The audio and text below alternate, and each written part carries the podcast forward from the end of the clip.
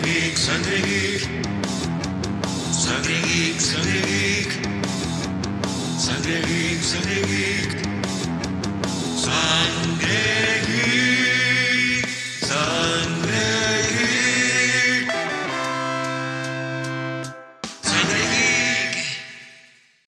Sean bienvenidos a una nueva transfusión de Sangre Factor Geek, la que no sabían que necesitaban, pero que les resultará absolutamente irresistible. Hoy me encuentro yo solo. La realidad es que somos adultos y bueno, no nos queda otra que seguir haciendo vida de adultos y ocuparnos de cosas de adultos. Así que me volvieron a dejar solo esta semana y vamos a revisionar el sexto episodio de la tercera temporada de The Mandalorian, que viene a suponer el regreso detrás de cámaras de nuestra querida Bryce Dallas Howard, quien ya se ocupó en su momento de Santuario y La Heredera. De hecho, su vuelta aquí a la serie de Disney Plus no parece una casualidad, porque en cierta manera cierra un círculo iniciado en el anterior capítulo dirigido por la protagonista femenina de Jurassic World.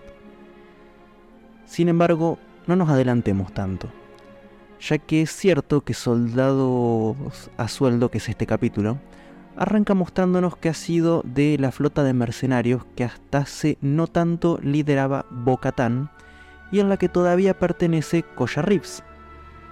Pero por mucho que resulte una curiosa historia de amor aparentemente imposible que está incluida acá, no deja de ser un recordatorio adicional de que en el episodio más adelante volverá a centrarse en ellos.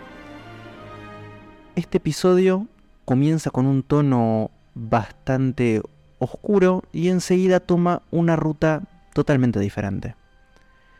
Y justamente iniciamos con una historia de amor trágica. ¿sí? Tenemos a una líder de flota Quarran enamorada de un príncipe Mon Calamari.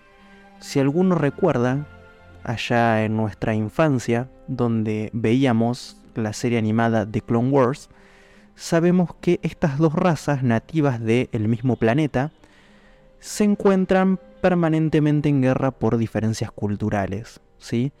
Y esta pareja viene a romper un poco con, con eso y justamente el Consejo Mon Calamari contrata a los mandalorianos que están fungiendo como mercenarios para justamente devolver al príncipe a su planeta y terminar con esto que es culturalmente inaceptable. Además nos deja ver cierto guiño de que posiblemente estos mandalorianos son los responsables de la liberación de Moff Gideon, lo cual es cuanto mínimo complicado. Además, tengamos en cuenta las implicaciones morales de esto, ¿no? Porque en este caso los mandalorianos estarían dispuestos a servir al responsable de su destrucción.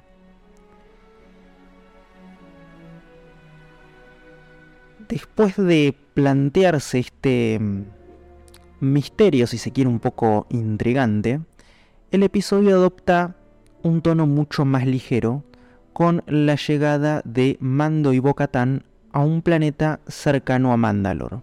¿Sí? Allí conocen a los gobernadores de este mundo, ¿sí? que es un mundo del, del borde exterior. Y los gobernadores son cameos. ¿sí? ¿Quiénes vienen a realizar este cameo? Bueno, Jack Black, ¿sí? como una especie de, mm, de reformado, perteneciente en su época al imperio, pero que ahora bueno, trabaja para la nueva república. Y a la famosa rapera Liso, ¿sí? Doña Liso, que viene a funcionar como la nobleza de este lugar, pero que ahora es una democracia participativa, muy similar a lo que está sucediendo hoy en día en Dinamarca, por ejemplo. Es justamente un universo casi que diríamos idílico, en el cual todo está marchando sumamente bien hasta que empieza a marchar sumamente mal. ¿Por qué? Bueno, resulta que hay droides, ¿sí? esta sociedad justamente viven todos rascándose el higo, como se dice en Argentina, haciendo nada, y todo el trabajo pesado lo realizan los droides. ¿Qué pasa con estos droides? Bueno, aparentemente hay algunos droides que han empezado a ser reprogramados y están comenzando a dar problemas, ¿sí? A priori se podría decir que es una oportunidad para seguir dando pasos en lo referente a el lento resurgir del imperio, ¿sí? Pero a la hora de la verdad es poco más que una excusa para llenar el episodio de apariciones especiales. Y a ver, jamás me voy a quejar de, ver en pantalla a Jack Black o quien eh, funcionó también como una especie de líder de robótica y la persona encargada de la administración del lugar, que es Christopher Lloyd, ¿sí? Si no les suena el nombre, quizás recuerden a Doc Brown en Volver al Futuro, ¿sí? O el tío Lucas en Los Locos Adams. Eh, una persona que la verdad siempre es grata volver a verla. Pero tal y como está formulado el episodio da la sensación de que esta parte central tiene más interés en quienes aparecen en la pantalla y no tanto en lo que se está intentando contar al espectador. ¿Sí?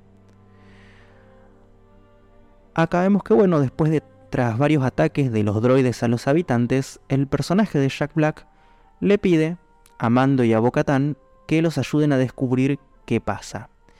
Y mientras tanto, Grogu, nuestro querido Baby Yoda, se queda con eh, Doña Liso, ¿no? Una especie de, de, bufón, si se quiere, y esta señora como que tiene una especie de instinto maternal medio raro, y como que, ah, cosita. Bueno, sí, es lo que nos pasa a todos cuando vemos a, a Baby Yoda, ¿no? Queremos agarrarlo de las orejas y zamarrearlo un poquito, porque es demasiado tierno. Pero bueno, la trama recuerda un poco a las películas policíacas de los años 50, ¿sí? Tenemos una serie de conspiraciones y desastrosos accidentes que parecen que están encubriendo a alguien con un propósito más oscuro. Y a pesar de que el episodio desvía la trama bastante, no deja de estar lleno de momentos que son entretenidos. ¿sí? Este capítulo es entretenido, divierte, que es algo que en cierto punto se agradece porque si me vas a llenar un capítulo de cosas irrelevantes, como mínimo que sea divertido. Y este capítulo cumple, es divertido. Llena la trama y la verdad que no, pero es divertido. Y eso ya es algo que en cierto aspecto se agradece. ¿sí? También en este capítulo vemos un poco de lo que es la vida de los droides. ¿sí? Algo que no lo vemos en las cintas de Star Wars, pero que sí se exploró en la serie de The Clone Wars. ¿sí? estos constructos de metal son en cierto aspecto criaturas pensantes que tienen alguna especie de lo que podríamos denominar personalidad, ciertos deseos, ¿sí? Eh, que se podría ver como una especie de los elfos domésticos en Harry Potter, bueno, quizás. No dejan de ser esclavos a fin de cuentas. Y a esto le sumamos el aura de misterio que rodea los sucesos a lo largo de esta mini trama y que nos mantienen ahí en, en, ese, en esa incertidumbre, ¿no? Además de todo lo anterior, este episodio hace muy buen trabajo mostrando el efecto del gobierno del imperio sobre eh, la sociedad espacial. En concreto vemos cómo muchos de sus habitantes siguen creyendo que los imperiales eran mejores que la nueva república. Sí, quizás por el punto de control. ¿No? ¿Quién sabe? Estos individuos parecen que están buscando el retorno de un gobierno imperial que deshaga los cambios que impulsaron los, los rebeldes. Y así queda en claro que existe una amenaza latente que no termina con la destrucción de los eh, ejércitos imperiales y anteriormente separatistas. ¿no? A pesar de que este episodio no tuvo tanta acción como los dos anteriores, hay un notable progreso en ciertas tramas. ¿sí? Además, los pocos momentos de acción que vemos son bastante intensos, debido quizás a la magnitud de lo que está en juego durante las batallas. Así que podemos decir que fue una buena continuación de lo que vimos y da cierto mm, lugar a que la audiencia se tome un respiro y disfrute de una trama más ligera, más divertida, si se quiere. No sé si más divertida, pero sí más ligera. Eh, y un buen ejemplo de esto lo tenemos en el uso que se hace de Grogu, que usa sus poderes, ¿sí? En parte para jugar con la con Doña Liso, ¿no? Y en parte también para eliminar a la amenaza principal de este capítulo, que spoiler alert, es justamente Lloyd, ¿sí? Eh, ¿Por qué? Porque cree en el separatismo, ¿sí? Anterior a lo que es el imperio. Justamente en eso estaba basado eh, The Clone Wars. Y bueno, él como que dice, Doku tenía razón, hay que volver a lo que quería Doku. Entonces bueno, eh, ahí estaba el problema de, del personaje de Lloyd, que Grogu lo desbarata así, sin pensarlo demasiado. Al final, todo esto no deja de ser un paso intermedio que el director impone a modo de prueba para que Bocatan gane el derecho de reencontrarse con sus antiguos aliados. Y esto es algo para criticar que da la impresión de que tanto Din como Grogu, Mando y Baby Yoda, ¿sí? Eh, se ven reducidos a una especie de acompañantes de lujo ¿no? Como que en realidad están acompañando pero que no aportan en nada. Y ese se lleva aún más allá esa sensación, porque Mando perfectamente podría haberle entregado la espada oscura a Bocatán, ¿sí? varios episodios atrás, y sin embargo lo hace recién ahora, con un público ¿sí? que no tiene en realidad demasiado sentido, y justamente después de que Bocatán eh, se ganara el derecho a liderar entre comillas al resto de los mandalorianos después de un duelo a muerte con cuchillos contra Axel Wolf, que a ver si agarra y lo vence. Pelean, lo vence, duelo a muerte con cuchillos que termina no siendo muerte. Eh, y después Mando dice, oh, oh, oh, no, lo lamento, lo que pasa es que eh, Bo-Katan me ayudó antes y me rescató, entonces ahora el sable es de ella. Y ahora tenemos a Bo-Katan con el sable, así mágicamente porque sí, porque porro, porque el poder del guion. Y a fin de cuentas, este tecnicismo que introduce Mando, en realidad ya se produjo muchos episodios atrás. Y el único motivo para no entregárselo antes es el efecto dramático de dárselo delante de este público de mandalorianos para reconocer la autoridad de Bo-Katan.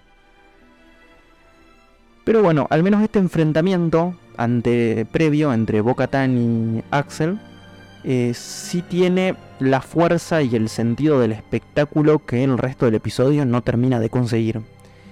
Y que como aventura de transición no destaca lo suficiente en lo individual más allá de las apariciones especiales, de los cameos. Y en cierto aspecto también como preparación a lo que se va a dejar venir, que terminamos, ya repito, con una especie de sabor agridulce en la boca. Y es que esto de ver a Boca tan de nuevo en el poder era inevitable, pero también algo que tenía muchas ganas de ver.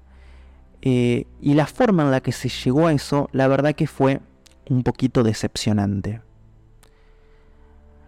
Pero bueno, repetimos, este capítulo es anecdótico, lo único realmente relevante es la escena del principio y la escena del final. Los cameos se agradecen, fueron divertidos, no lo voy a negar, es un capítulo que te enganche, que te dan ganas de verlo. Pero a nivel trama, a nivel historia, no aporta en nada. ¿Sí? Es, es prácticamente nulo lo que vemos acá. Pero bueno, solo queda esperar a ver qué nos va a deparar los últimos dos capítulos de The Mandalorian, que se estrenan ahora estos dos miércoles siguientes.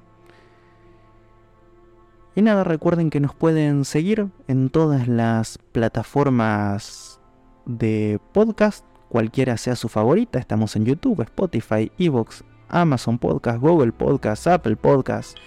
Eh, realmente en la que sea que a ustedes les guste, acá abajito les dejamos todos los links. Así que nada, mis hermanos, recuerden que nos une la sangre geek. Espero que les haya gustado, espero que se hayan divertido y nos vemos la próxima en una nueva transfusión de Sangre Factor Geek.